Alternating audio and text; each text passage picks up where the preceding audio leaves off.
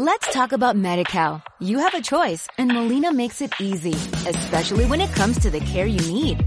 So let's talk about you, about making your life easier, about extra help to manage your health.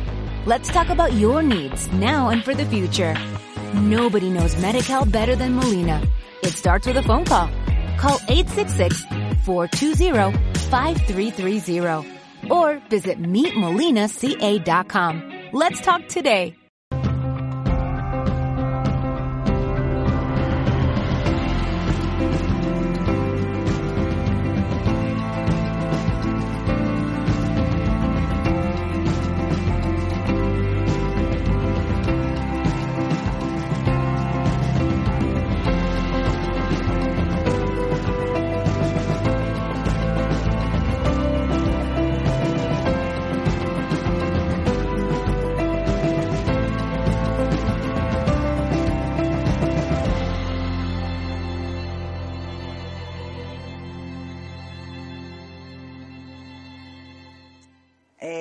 Que nos trae hoy es autoestima espiritual.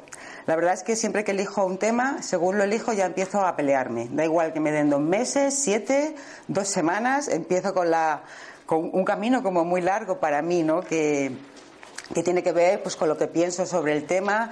Eh, empiezo a leer muchísimas cosas eh, la emoción me invade eh, me enfado me, me, encanta me disfruto. Bueno empieza a haber un montón de cosas ¿no? en, en ese proceso de hacer una conferencia.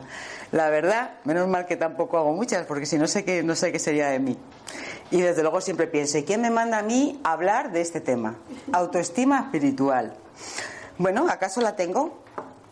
Pues sí la tengo, como la tenemos todos. Lo que pasa que hay muchos ratos de mi vida en que esa autoestima espiritual la, oscurezco, como casi, como casi todos nosotros, supongo, ¿no? No quiero enseñar a, o no pretendo enseñar nada a nadie. Nada más de allá de lo que cada uno queráis pues recoger, si os resuena, si os vale.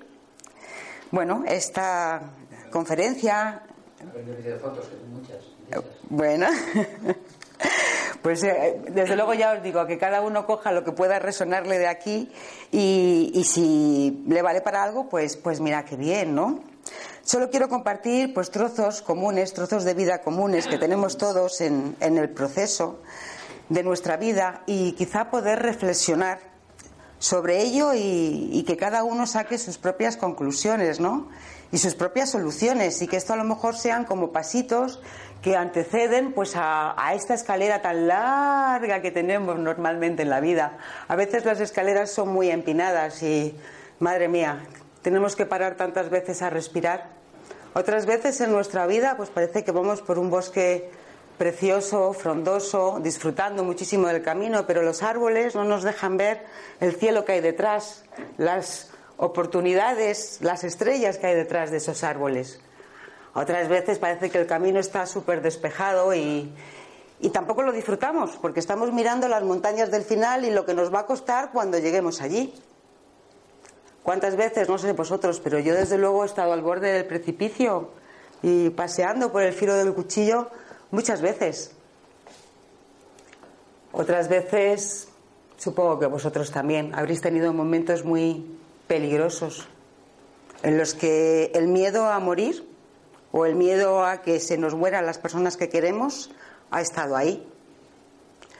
Bueno, se hace camino al andar, ¿no? Y se trata de que la travesía, desde luego, como dice ahí, la hagamos de la mejor manera posible y eso solamente va a depender de nuestra actitud ante la vida y de que recordemos quiénes somos. En esta mmm, conferencia vamos a intentar ir buscando o ayudándonos a, a, este, a, este, este, camino ¿no? que todos atravesamos, que es el camino de la búsqueda de la felicidad, pero de una felicidad que no tiene que ver con tener más bienes materiales, ¿verdad? O que con que la vida no nos haga sufrir demasiado, porque ya todos conocemos a, a ricos que están llenos de riquezas y son infelices y que además por mucho dinero que tengan a lo mejor no pueden hacer nada con la enfermedad que tienen que, que soportar. o conocemos también a pobres felices, ¿no? Y son felices porque de alguna manera se conforman y aceptan y agradecen lo que tienen en cada momento y, bueno, hacen gala ¿no? de esa frase tan importante que no es más rico el que más tiene, sino el que menos necesita. Y hay ricos espirituales, que son aquellas personas que en un momento dado pues pasan por una enfermedad y grave y, y lo agradecen, agradecen la experiencia que les da esta enfermedad agradecen la vida, mm, toman conciencia del sentido de la vida. No van a ser los hechos externos los que nos hagan felices o infelices, sino lo que en realidad ocurre dentro de nosotros, dentro de nuestra bombilla, dentro de nuestro interior más profundo, ¿no? Allí donde luce una llama eterna, desde siempre y para siempre. Así que la primera razón de esta conferencia de autoestima espiritual es, poder recordar con vosotros, juntos, quién realmente soy y dónde comencé a perder el recuerdo de lo que realmente soy. ¿Quién soy yo? ¿Cómo conocer e identificar este ser que está en mí? Estas preguntas que inquietan a los seres humanos desde la más remota antigüedad em, pues para contestarlas tendremos que quitarnos todos los conocimientos que tenemos y volver a ser como niños. ¿Dónde comencé a perder mi autoestima espiritual? Pues yo, supongo que vosotros también, pero yo empecé a perderla cuando empecé a enfrentar los retos que aparecían en la vida, cuando empecé a vivir, y los obstáculos empezaron a aparecer. De repente la tormenta caía sobre mi cabeza y a lo mejor, bueno, pues con un paraguas de aquella manera, pues conseguía llegar a casa pues un poquito medio mojada. Otras veces parecía que el camino era suave, que la vida estaba tranquila. tenía algunas flores para, para recoger y de repente un tsunami me invadía y la verdad es que no tenía muy claro si podría sobrevivir al mismo. Muchos ratos. Mis obstáculos han sido en forma de soledad, de un camino árido, de un camino duro, de mucho fuego sobre mi cabeza. Y bueno, otras veces, pues el paseo o los obstáculos, pues bueno, era lluvia que de alguna forma pues estaba aprendiendo a enfrentar y superar. Así que la lucha de las personas por sobrevivir física, mental y emocionalmente parece el único objetivo de la vida.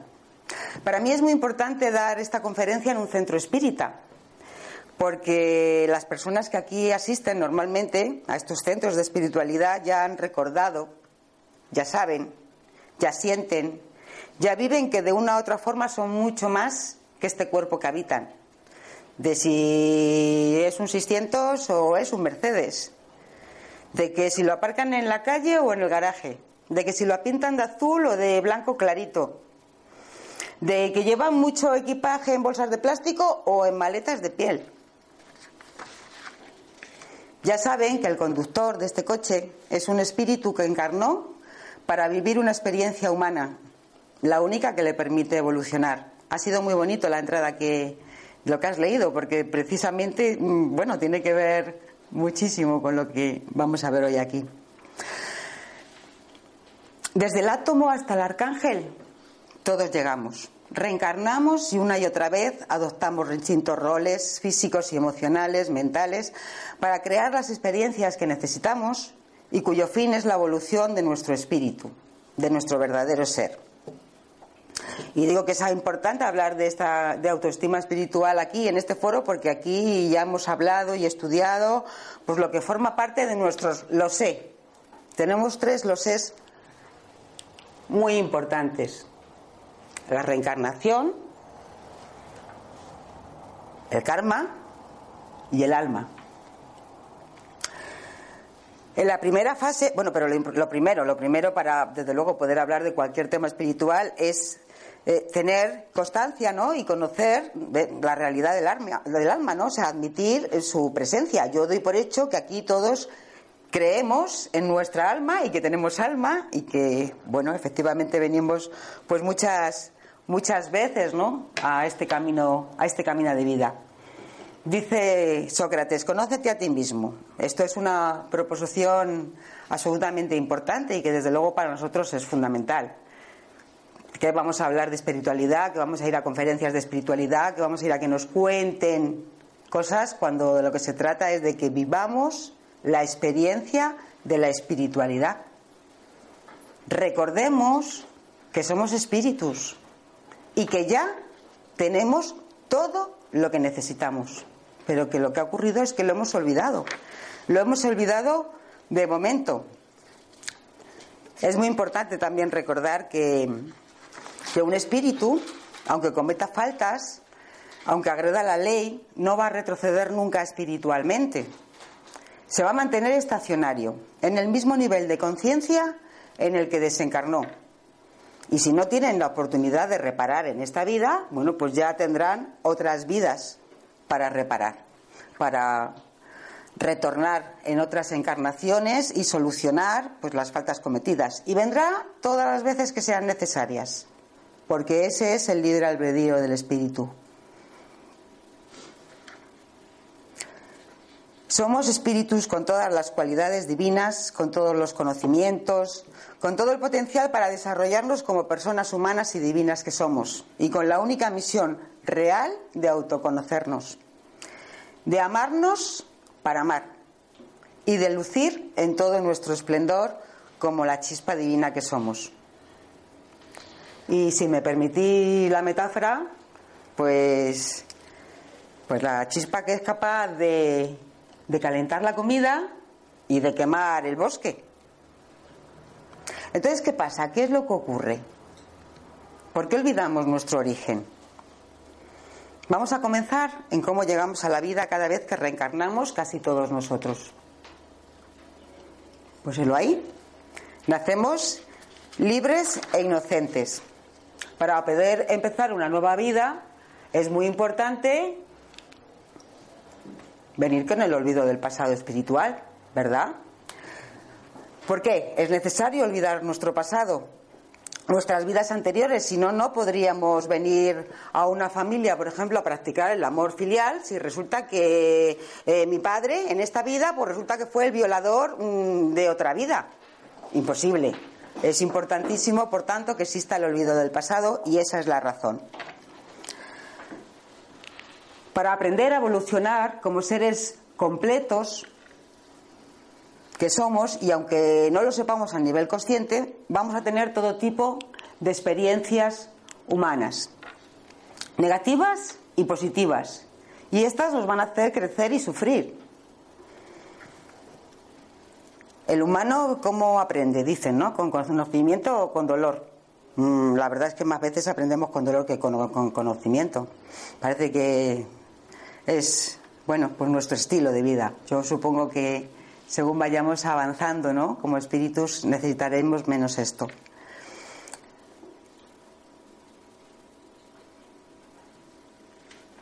Mm, decimos que aprendemos a través sobre todo del sufrimiento, que es una experiencia humana, una experiencia del ego, el ego es esa personalidad que la mente ha creado y que creemos ser. Una experiencia del personaje que vamos a desarrollar a lo largo de esta obra de teatro que es nuestra vida, en la que somos guionista, director y actor. Fijaros que estas experiencias positivas y negativas se van a instalar en mí y van a formar parte de mi sistema de creencias para el resto de mi vida. Pero ya va a ser aquí, en este momento, cuando somos así de chiquititos y empezamos a vivir, donde empiezan a formarse lo que se llaman las heridas del niño interior, del niño que habita en mí. Y las voy a llevar arrastrando el resto de mi vida. Ya profundizaremos un poquito en esto. Sabemos que el dolor es inevitable, pero el sufrimiento es opcional. El sufrimiento nace del pensamiento, que es una experiencia que mantenida en el tiempo se apodera de nuestra vida. El, ego es feliz cuando nos puede quitar algo. Y quitarnos nuestra, autoestima espiritual parece que es su objetivo. Porque el ego, que es la personalidad de esta vida, tiene miedo de morir. Bueno, hay que abrazar al ego, ¿no? Esa sería luego la conclusión, ya veremos. Y, y, acabar con mi autoestima espiritual, que es el origen de la autoestima con la que vivo. En, en, el, en el, momento, pues, ¿cuándo, ¿cuándo empieza a ocurrir esto? Pues cuando me comparo con los demás. Tengo la autoestima baja o alta cuando empiezo a compararme con los demás. Cuando me importa lo que los demás opinen de mí. Cuando me importa que me juzguen. Cuando me juzguen y además, conforme a sus propias creencias, yo voy y le otorgo el poder para sentirme de una u otra manera. Nadie puede vivir mi vida por mí y la verdad es que yo no debería intentar vivir la vida de nadie. Pero la verdad que no es eso lo que hacemos normalmente. Nos empeñamos en vivir la vida del otro, e intervenir y desde nuestros filtros decidir qué es lo que el otro tiene que hacer o lo que es mejor para su vida. Cuando no nos acordamos de que venimos aquí en un proceso de evolución donde tenemos que pasar nuestras propias experiencias duras y menos duras. Cuando creemos que nuestro valor depende del título profesional, de las posesiones, del dinero, pues resulta que cuanto más posees, más poseído estás. Todos tenemos dentro de nosotros un lobo bueno y un lobo malo. Y un juez. ¿Quién creéis que puede más? Pues puede más el que alimentemos más. ¿Y quién lo alimenta? Nosotros mismos con nuestros pensamientos. Uh, unos ya tienen batidoras, otros tenemos lavadoras. Cada uno de nosotros tiene su propia obra de teatro, crea su guion y los diálogos internos y externos podrán ir cambiando en función de lo que necesitemos aprender y de lo que realmente pues vayamos aprendiendo de las escenas de nuestra vida pues se repetirán las veces que sean necesarias para aprender la lección no y si no la aprendes en esta vida pues no pasa nada. Lo aprendes en la siguiente o en la otra. Este es un trocito de experiencia nada más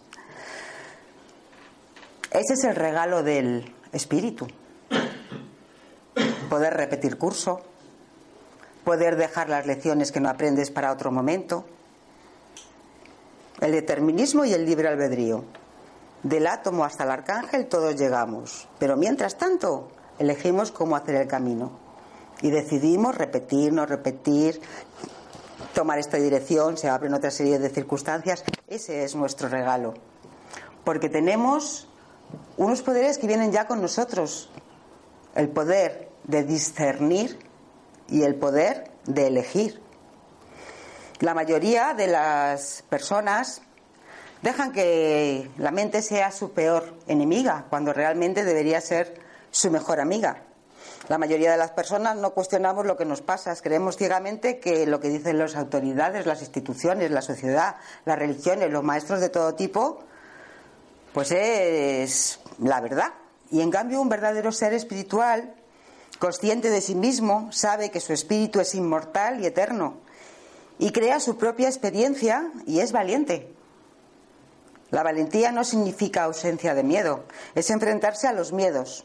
Cuando enfrentamos los miedos, estos desaparecen. La mayoría dejamos que nuestros miedos no nos dejen vivir. Hay que cuestionar y preguntarse por qué y para qué ser valientes, utilizar la inteligencia emocional y preguntarse qué emoción es la más adecuada para la situación que estoy viviendo. La mayoría de las personas reaccionamos en vez de responder. Hay que controlar las emociones, no dejar que éstas nos controlen. Responder en vez de reaccionar. Se nos ha condicionado y estamos aquí para crear nuestra propia experiencia de vida. La vida son ciclos, como las estaciones. Se repetirán experiencias similares para conseguir los aprendizajes que necesitamos. Eso entra dentro de nuestro guion espiritual. Hay que liberarse de las creencias que solamente nos limitan. La mayoría de las creencias son contratos familiares que vienen de nuestros padres, que a su vez las recibieron de nuestros abuelos. Cuando cambiamos nuestras creencias, cambiamos nuestra vida. Nuestras creencias es lo que más obstaculiza nuestra evolución.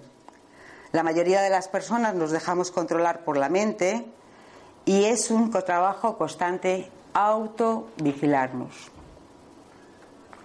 Las mayores guerras son las internas. No es fácil trascender el ego.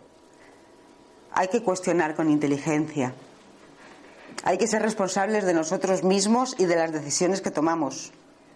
Hay que enfrentar nuestros miedos, manejar nuestra mente, ser valientes. Cada uno de nosotros somos nuestro mayor obstáculo. Cuando cambiamos, cambia todo, cambia el mundo. Si cuando yo cambio el mundo cambia, pues, pues, pues bueno, en vez de dedicarnos a intentar cambiar a los demás, ¿qué tal si empezamos a cambiar nosotros mismos? Lo único que nos llevamos después de tener esta experiencia física es el nivel de conciencia. No nos llevamos posesiones. Y a menudo nos hemos pasado la vida intentando acumular posesiones. Vamos a seguir recordando cómo creamos la obra de teatro en torno al guion original. Cuando llegamos, somos como niños que nos encontramos en un estado de alegría pura, ¿verdad? La mayoría de nosotros tuvimos esta experiencia y la perdimos en las primeras etapas de vida, pero realmente venimos con un papel en blanco listo para escribir una nueva historia.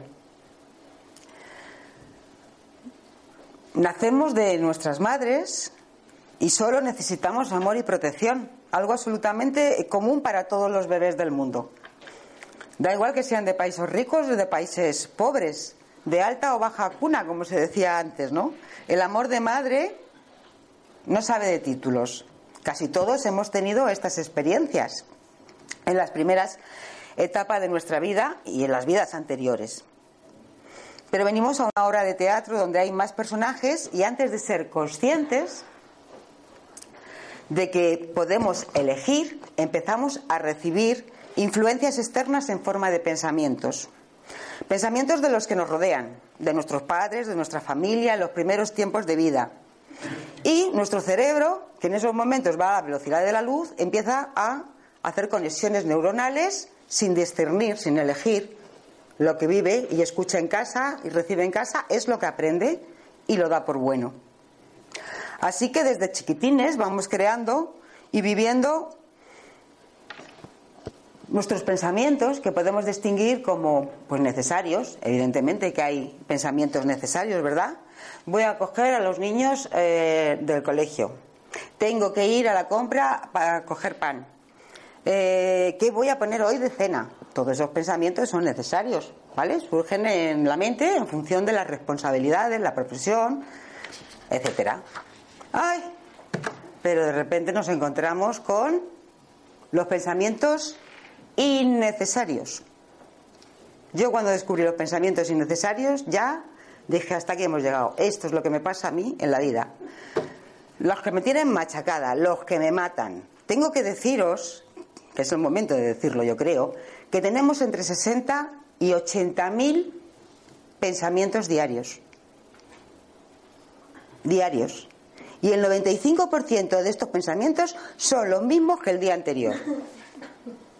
O sea que imaginaros con los pensamientos inútiles, innecesarios, que se producen en momentos inoportunos, que nos llenan de preocupación y de intranquilidad, que tienen que ver con el pasado, si no hubiese hecho esto, porque tuvo que decirme esto. O sea, demasiados pensamientos que ya no podemos cambiar. Son de cosas del pasado. El pasado ya no lo podemos cambiar. Nos encarcelan, ya no existe. Esos pensamientos, cuando me acuerdo de ellos, me llevan al resentimiento a la depresión, también los pensamientos que tengo sobre el futuro. ¿Qué me va a ocurrir mañana? ¿Cómo, ¿Cómo me va a ocurrir? ¿Qué haré si me quedo solo? Pensar sobre el futuro, si no es de una manera pues alegre y constructiva, solamente sirve para preocuparme en vez de ocuparme. Y entonces me da miedo, me da ansiedad. La gente que tiene ansiedad lo que tiene es muchos pensamientos sobre el futuro y se les manifiesta a la larga y exageradamente con ataques de pánico.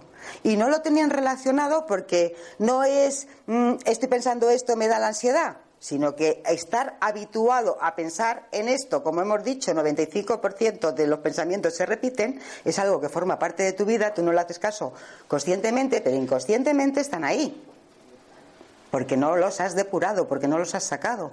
Entonces te hacen, pues de repente que tengas enfermedades o que se hable de enfermedades como ansiedad o ataques de pánico que tienen una razón de ser importante que se puede trabajar y muchas veces solucionar. Así que estos pensamientos inútiles, rápidos, repetitivos, que no me lleven a ninguna parte, que me hacen perder concentración para realizar otras tareas, que me debilitan, que me hacen perder energía, que me llevan a la negatividad, pues podríamos intentar evitarlos. Y una de las maneras aconsejable para, para librarnos de ellos es no utilizar demasiado tiempos verbales condicionales. Por ejemplo, si hubiera estado allí en ese momento no habría ocurrido esa desgracia. Tú fíjate. encima ya vas y recoges como dos o tres sacos de culpabilidad. Si no hubiera dejado salir a mi hijo con sus amigos, no habría tenido ese accidente. ¿Cuánta gente ha destrozado su vida con este único pensamiento que ya no tiene remedio y no sirve para nada? Cuando tenga ese título seré más respetado. Y mientras tanto, pues no me respeto, no valgo nada, hay que ver, soy tonta, soy boba. Desde el momento que el pasado ha pasado y el futuro tiene que venir, este tipo de pensamientos inútiles debilitan, tu fuerza interior y te agotan. Pues nada, ahora ya vamos a los negativos, ¿no? O sea, ya los negativos te causan daño y te perjudican. Impactan además en los demás, porque si nosotros pensamos negativamente, desde luego nuestro entorno no veas cómo lo sufre. Te disminuyen tu paz, tu fuerza. Mantenerlos en el tiempo son causas de enfermedades físicas, mentales y emocionales. Los pensamientos negativos se basan en la ira, en la posesividad, en la avaricia. Eh, generalmente lo motivan pues, los prejuicios, el egoísmo, no tienen en cuenta las cualidades y los valores de las personas. Se originan también en expectativas insatisfechas. Nos dedicamos a tener expectativas de los demás y si no se comportan como nosotros queremos, y además de paso, mm, si me lo adivinan, vivimos en continua frustración. No me quiere. Pero ¿cómo que no te quiere? No importa que no te quiera, quiérele tú. Pero es que si yo me he casado, yo esperaba que yo esperaba que expectativas en los otros. ¿Podemos hacer algo en los otros? No. Así que expectativas insatisfechas, desacuerdos en la pereza, en la venganza, en el racismo, en los celos, en la crítica, en el odio, en la lujuria. Estos pensamientos envenenan la mente y la atmósfera que te rodea. Estos pensamientos son los que más prevalecen en las personas de hoy en día, y le llevan al estrés, al sufrimiento, a la agresividad, a la fragmentación, a sentirnos separados, a sentirnos bipolares. Bueno, y no te digo nada, hasta hacemos refranes con ello. Ojo por ojo y diente por diente. Tú imagínate el inconsciente colectivo, lo que nos está marcando. Quien a hierro mata, a hierro muere. Como me vuelvo a hablar de esa manera, le rompo la cara. Los ingleses son más inteligentes que los franceses. Esto deben de tener razón. Broma, broma, broma. Mi jefe nunca reconoce mi trabajo, siempre valora más a mis compañeros. No importa la razón que tengas, pensando negativamente, siempre serás el perdedor. Los pensamientos negativos te privan del respeto hacia ti mismo y los demás dejan de tenerte respeto a ti. Los pensamientos negativos te hacen olvidar tu autoestima espiritual. No recuerdas que eres completo y perfecto y que todo está en ti y que pueden doblegar tu cuerpo, pero no tu espíritu. En esto me acuerdo de mucho de Víctor Frank y Nelson Mandela. Víctor Frank es un superviviente de los de los de los nazis, ¿no? De, de ¿cómo se llama? de los campos de exterminio, mataron a, toda su familia y él consiguió salir de los campos de exterminio y salió y bueno, tiene unos libros alucinantes que os los recomiendo especialmente Y él decía, pueden matar mi cuerpo, pueden destrozar mm, mi carne, pero no van a matar mi espíritu. Y no voy a salir de aquí odiando y pasándome el resto de la vida pidiendo cuentas de esto. Y Nelson Mandela, otro tanto, treinta y tantos años en la cárcel. Y cuando salió de allí dijo, no voy a estar el resto de mi vida desperdiciándome odiando a los blancos estos o lo que fuera. Quiero un país con paz. Y quiero un país con gente íntegra. Y para eso, el odio tiene que quedarse fuera. Han sido ejemplos, ¿no? Y bueno, tantos, tantos ejemplos de vida para gente que de alguna manera cree que la paz es posible o que quiere tener una vida o ser pacífica. Cuando tú quieres doblegarte a ti mismo, hay un recuerdo, unas creencias inconscientes que tenemos ahí que nos van a exigir que nos castiguemos. Fijaros, cada pensamiento genera una emoción y cada emoción moviliza un circuito hormonal que tendrá impacto en 5 trillones de células. Qué barbaridad, ¿no? Que son las que forman nuestro organismo. Cada pensamiento, como hemos dicho entonces, 60.000 pensamientos, 95.000 repetitivos, cada vez que pienso en ese mm, mal rollo, cada pensamiento incide en 5 trillones de células. Es una barbaridad. Cada pensamiento genera una emoción y cada emoción moviliza un circuito hormonal que tendrá impacto en 50 trillones de células que forman el organismo.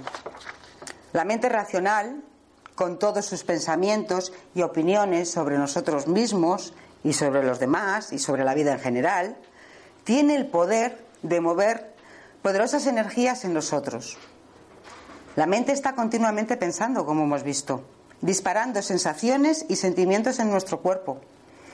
Nuestra manera de pensar condiciona nuestras sensaciones y, por tanto, el campo de energía en el que estamos. El campo energético en el que estamos, entonces, está en continuo movimiento, ¿no? ¿Cómo se construye nuestro sistema de creencias? Esta parte, bueno, pues le tengo que agradecer a, me parece que es Luis Díaz, el de la memoria celular, tiene un libro muy alucinante que os recomiendo también especialmente. Como veréis, o sea, yo aquí no me estoy inventando nada, yo voy leyendo, en este camino que os digo de, de, de recopilación salvaje, ¿no?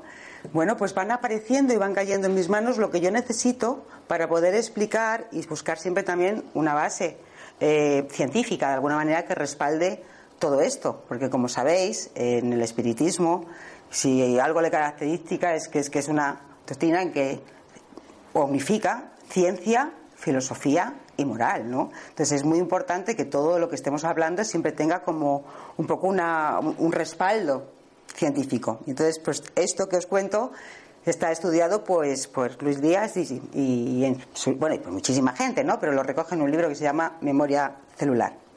Entonces, ¿cómo se construye nuestro sistema de creencias? El cerebro humano es como un gran ordenador que procesa datos, síntomas, órdenes desde todas las partes del cuerpo, del ojo, de la uña, del leucocito, de la piel, de en nuestro cerebro se alojan trillones de células llamadas neuronas. Todos las conocemos del cole.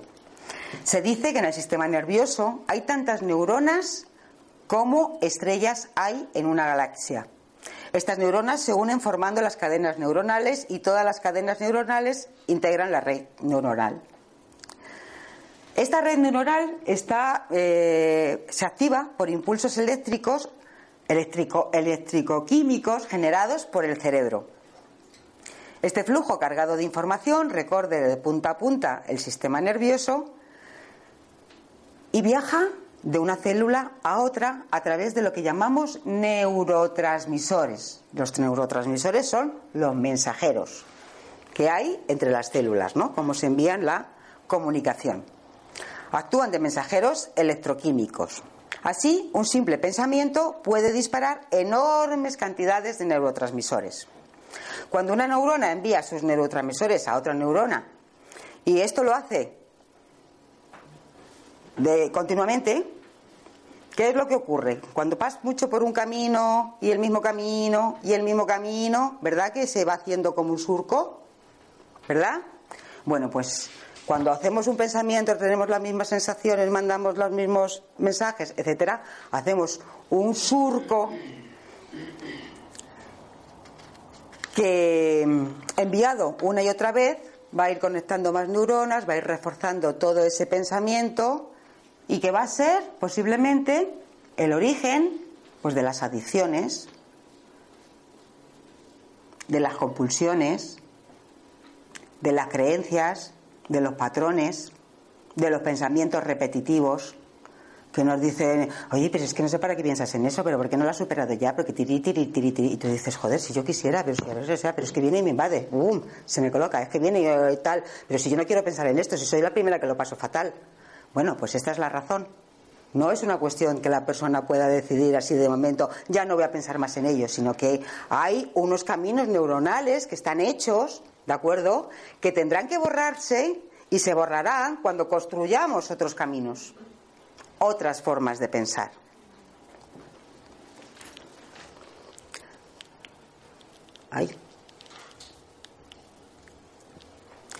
Entonces, a partir de la repetición de los mismos patrones, se construye uno la imagen de uno mismo, que es una reacción a heridas emocionales o físicas sufridas en el pasado. Es una simple imagen, no es real, nunca fue real, nunca lo será, pero la vamos a vivir como nuestra personalidad. Fijaros, somos chiquitines, pasamos miedo, nos enrabietamos, esto que hemos dicho, ¿no? Empezamos a recibir un montón de influencias de la familia, de la casa, de tal, y empezamos a tener pues estas sensaciones en forma de emociones y todo eso se va tiqui tiqui tiqui quedando ahí.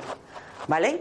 Bueno, pues cuando seamos mayores vamos a tener estas cinco heridas que se llaman, ¿no? Bueno, y muchas más, pero que de alguna manera los estudiosos han reducido a cinco, que son las cinco heridas del niño interior y que tienen que ver, fijaros, con el rechazo, con la traición, con la injusticia, con el abandono, con la humillación. Cuando somos grandes podemos discernir, podemos distinguir, pero cuando eres chiquitito y tu madre a lo mejor se ha ido a comprar leche, Fíjate tú, y no te ha llevado. ¡Ay, me abandonó! Fuerte, ¿eh? Bueno, pues esa, esa, sensación, esa emoción se queda como que eh, de esta manera. Y entonces luego vas, eres grande y a lo mejor pues cuando pues tu novio se va a comprar tabaco. bueno, Todas las toxinas y venenos que alojamos en nuestro cuerpo físico son reflejos de pensamientos, creencias y miedos y emociones que albergamos en nuestros cuerpos mental y emocional. Fijaros, éramos chiquitines y somos grandes y seguimos con las mismas emociones, ¿no? La rabia, el miedo, Todas las toxinas y venenos que alojamos en nuestros cuerpos físicos son reflejos de pensamientos, creencias, miedos y emociones que albergamos en nuestros cuerpos mental y emocional. Bueno, pero aquí ahora quiero entrar en algo que también es súper importante para que empecemos a, a, poder hacer cosas sobre nuestra vida, ¿no? Que es lo que se llama la espiral del juicio. En nuestras vidas se origina lo que se llama la espiral del juicio. ¿Recordáis que tenemos un juez interno? ¿Os acordáis del que estaba con el angelito bueno, el angelito malo, ¿vale? Bueno, pues también está el juez, que parece que somos como que nosotros con el traje de chaqueta. Vale, pues este juez trabaja todo el tiempo, comparando un acto, comparando cada acto y cada pensamiento con modelos que previamente fueron colocados en nuestra mente. De esta forma, cuando pensamos o hacemos algo, nuestro juez compara dicho acto o dicho pensamiento con el elemento del archivo de modelos de nuestra mente, con el que mejor coincida. Si lo que hacemos o pensamos se ajusta al modelo y está etiquetado como bueno, el juicio, el mecanismo del juicio decide que estamos obrando bien y nos damos recompensas nos recompensamos a nosotros mismos. Si se ajusta al modelo etiquetado como malo, seremos juzgados como malos o culpables y crearemos nuestro propio castigo.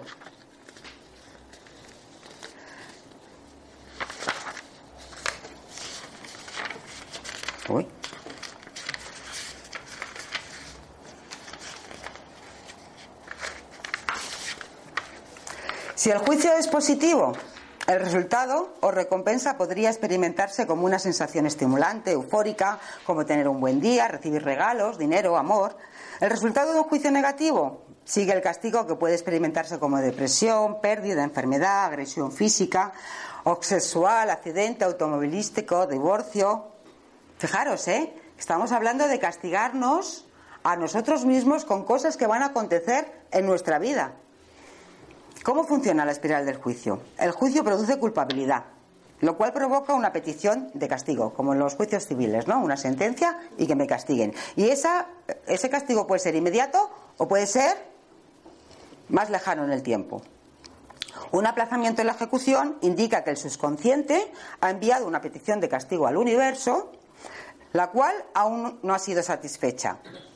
El subconsciente transmite esta información al universo de forma telepática. Es la manera, una de las maneras como funciona el subconsciente, con la telepatía, que es una de las capacidades de nuestra alma y de nuestro ser. La mayor parte de nuestras comunicaciones internas son de naturaleza no verbal y la telepática es uno de los medios no verbales que utilizamos. La reacción consciente es miedo. Este miedo adquiere la forma de fobias, Miedo a volar, miedo a las alturas, al agua, alergias, urticarias, actos de defensa abiertamente agresivos como la ira, la hostilidad.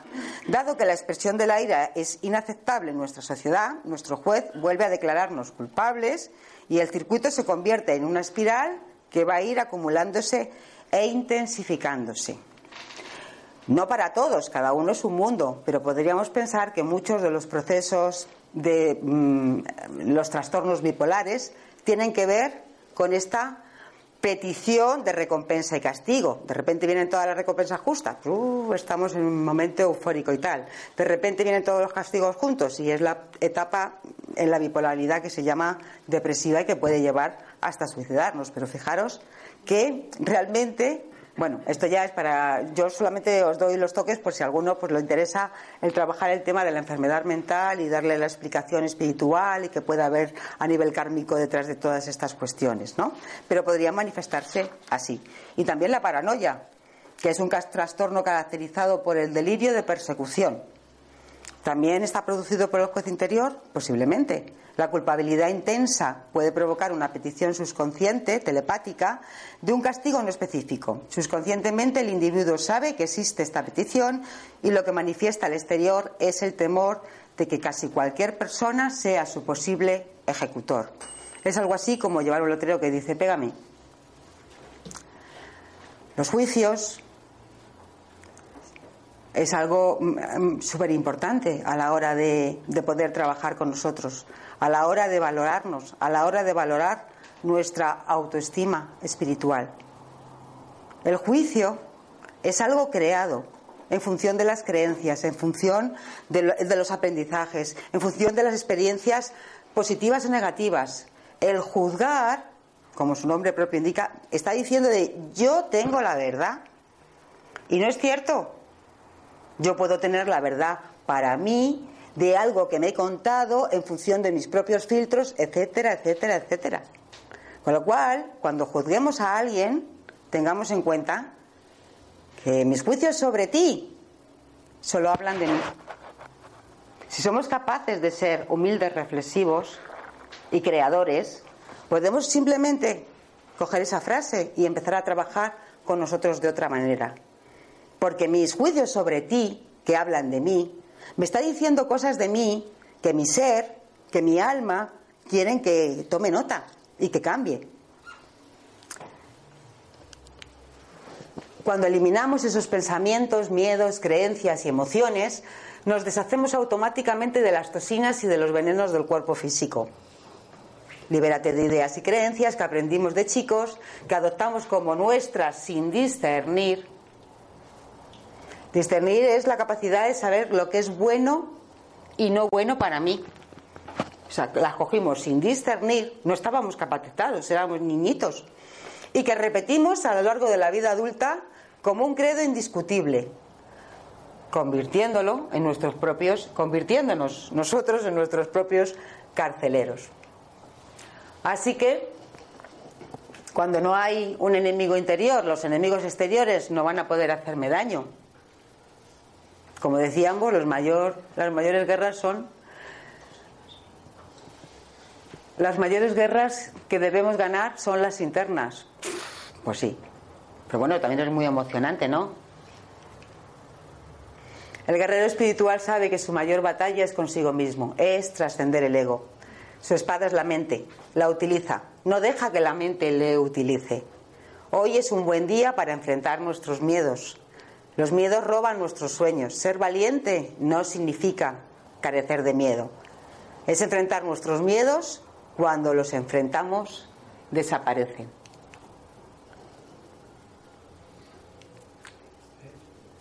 Y me gustaría que cerráramos la sesión con una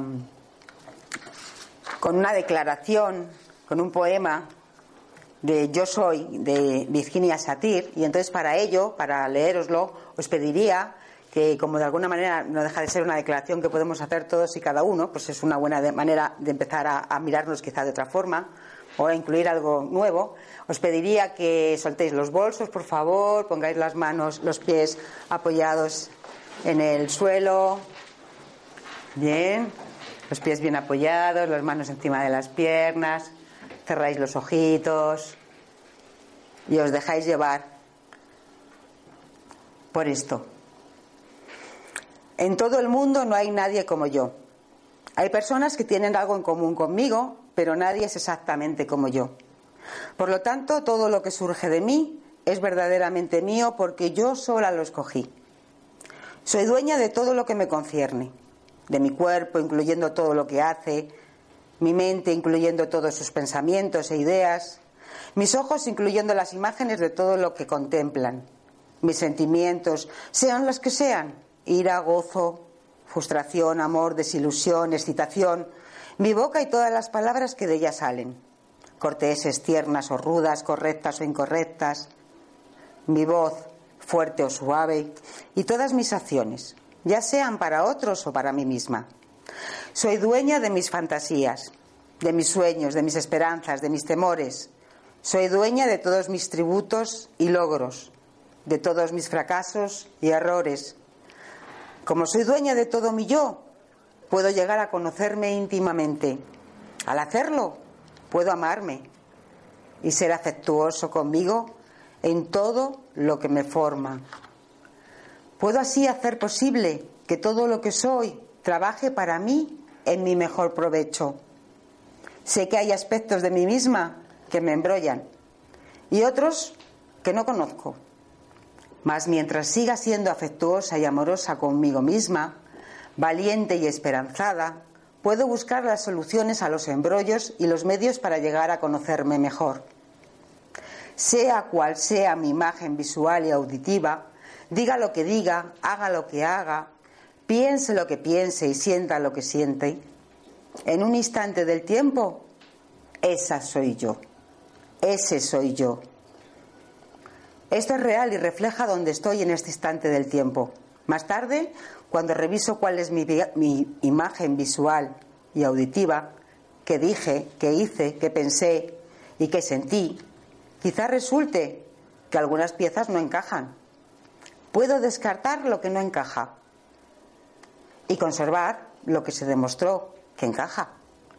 Y puedo inventar algo nuevo en vez de lo que descarté. Puedo ver, oír, sentir, pensar, decir y hacer. Tengo las herramientas para sobrevivir, para estar cerca de otros, para ser productiva y para encontrar el sentido y el orden del mundo formado por la gente y las cosas que me rodean. Soy dueña de mí misma y por ello puedo construirme. Yo soy yo y estoy bien. Tranquilamente, podéis abrir los ojos.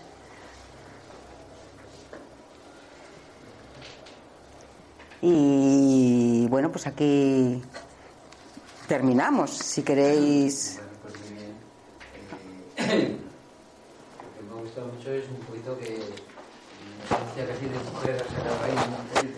Solamente ha habido una frase que he dicho para los chicos, pero bueno, yo entiendo que aquí todos somos espíritus que tenemos las dos partes. No, me refería a eso. Ah. Yo creo que era a la sensibilidad de mujer, que es distinta. No que sea para mujer o para hombre, sino sensibilidad de mujer, que es un poquito más fina que la de hombre. ¿Te ha gustado? ¿Te ha gustado? Ah, vale, vale, si te ha gustado, vale. Gracias. Bueno, pues nada, si queréis hacer algunas preguntas sobre el tema. Sí, yo te quería preguntar, Ángela. Bueno, está muy claro lo que has explicado sobre el pensamiento. Es difícil y complejo, ¿no? Pero para educarlo y para controlarlo, ¿qué manera crees tú, de qué manera crees tú que podríamos hacerlo? Hombre, pues por ejemplo, cuando hemos hablado de pensamientos, pues para evitar los negativos, mucho no trabajar con los condicionales, permitir separar y observar y cambiar. Dar por hecho que muchas de las cosas que piensas y piensas en este momento no tienen que ver contigo, tienen que ver con el aprendizaje que has hecho cuando eras pequeño y está bien, o sea, no se trata de, pero piensas así, lo puedes cambiar, lo importante es, ¿puedo cambiar esto? ¿Esto que pienso me hace feliz? ¿Hace feliz a mi familia, a mis amigos, a mi entorno? ¿O realmente me está haciendo que lleve a cuestas una mm, cruz por ser fiel a qué? ¿Esto es mío? Posiblemente cuando, ¿sabes? Uno se para a reflexionar, se encuentra con que no es suyo, que es leal a lo que aprendió y es capaz de morir por ello. Pero a lo mejor lo que sirvió a tu padre, o sirvió a tu abuelo, o sirvió a la generación que sea, realmente contigo ya no tiene que ver. Por ejemplo, eh, los niños no lloran. Madre mía, ¿cuántos hombres han sufrido, por ejemplo, con esa historia? Y llevarlo a gala. Y los que tenemos hijos en un momento dado lo hemos podido experimentar seguramente. Porque te han venido además del colegio diciendo, es que este es un blandi, este es un tal. Pero es que en el fondo tú a lo mejor has pensado, que es verdad, que es un blando, si llora. O sea, imaginaros que ese tipo de cosas, ese tipo de creencias, ese tipo de patrones, parecen una tontería, pero en realidad nos marcan en muchísimas cosas de la vida. Entonces, lo, lo más importante, tener interés, tener interés en cambiar los pensamientos que te perjudican. ¿Y cuáles son los que te perjudican? Los inútiles, que tienen que ver sobre el pasado, que ya no se puede cambiar. Entonces, una manera, ¿no? A ver, ¿cuánto tiempo le estoy dedicando yo al día a pensar en el pasado? Bueno, no os podéis imaginar, yo os digo, o sea, es que para mí, cuando yo descubrí esto, dije, claro, es que esto es lo mío. Es que yo me he tirado, mm, después de haberme separado hace 12 años, enganchada en la historia de él, iba a decir una palabrota, pero no lo digo que me están grabando, tal igual del no sé qué, y él seguramente está tan feliz, tan contento, tan de a su vida. Y yo, machacada de, ay, ¿por qué tal? ¿Por qué no? Mm, ¿Sabes lo que ocurrió, lo que no ocurrió? Y hay que ver y no se comporte. Pero vamos a ver, ¿qué sentido tiene? Lo pasado, pasado está. Esa pareja estuvo en tu vida y ya no está.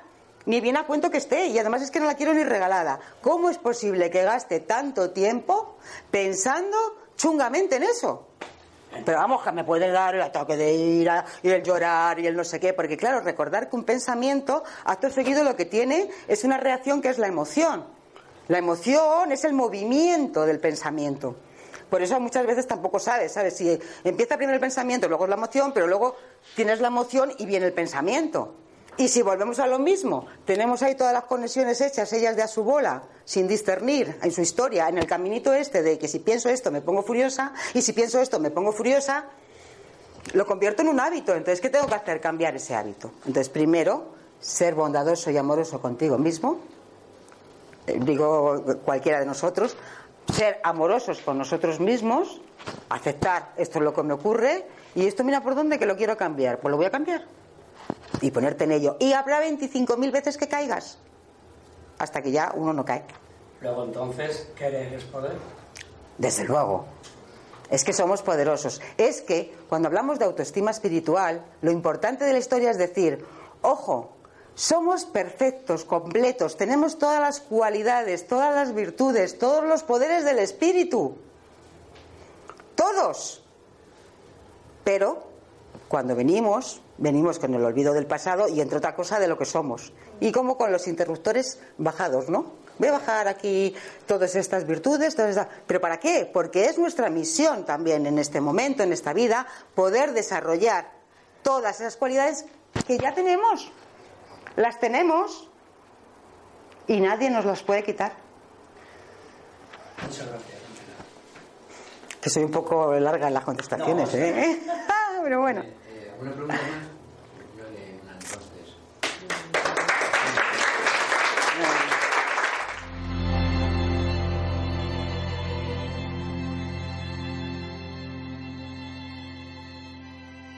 Let's talk about MediCal. You have a choice and Molina makes it easy, especially when it comes to the care you need. So let's talk about you, about making your life easier, about extra help to manage your health. Let's talk about your needs now and for the future. Nobody knows MediCal better than Molina. It starts with a phone call. Call 866-420-5330 or visit meetmolinaca.com. Let's talk today.